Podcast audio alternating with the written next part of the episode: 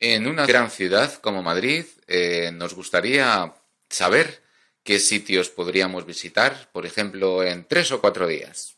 Pues hay muchas cosas que hacer. Primero, los museos. Madrid tiene una concentración de museos de pintura de los más importantes del mundo. En un tramo de mil metros puedes visitar el Museo del Prado, la colección Thyssen-Bornemisza y el Centro de Arte Reina Sofía. ¿El Museo del Prado de qué fecha data? Se fundó a principios del siglo XIX y es uno de los museos de pintura más antiguos. El grueso de la colección era la colección real, porque los monarcas españoles siempre fueron grandes aficionados a la pintura. También tiene una colección muy importante de arte sacro, de pinturas que encargaba la iglesia para conventos. Respecto al Museo Thyssen, ¿Qué nos puede decir? El Museo Thyssen se complementa muy bien con el Museo del Prado. El origen es una colección privada de un industrial alemán que luego por circunstancias de la vida pues acabó vendiendo la colección al gobierno español. Tiene de todos los periodos y tiene una colección muy importante de arte del siglo XX.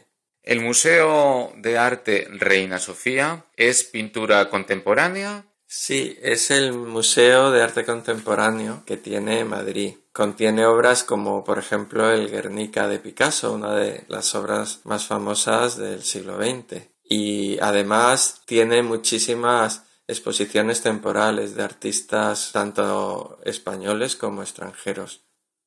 Aparte de los museos, ¿qué otras cosas nos recomienda para visitar o hacer en Madrid? Otra cosa que se puede hacer en Madrid es eh, disfrutar de la vida nocturna. Madrid es una ciudad muy alegre donde se sale casi todos los días de la semana. Hay mucha gente joven y, y buenos restaurantes donde tomar unas buenas tapas. Si queremos salir algún día fuera de Madrid, ¿qué pueblos cercanos nos recomienda? Una cosa muy buena de Madrid es que al estar justo en el centro del país hay muchísimos sitios interesantes. Además, muchos de ellos se pueden visitar en el día. Por ejemplo, el monasterio del Escorial, la granja de San Ildefonso, el Palacio de Aranjuez, la ciudad de Segovia, la de Toledo, Salamanca y un largo etcétera. Si queremos hacer una excursión por el campo,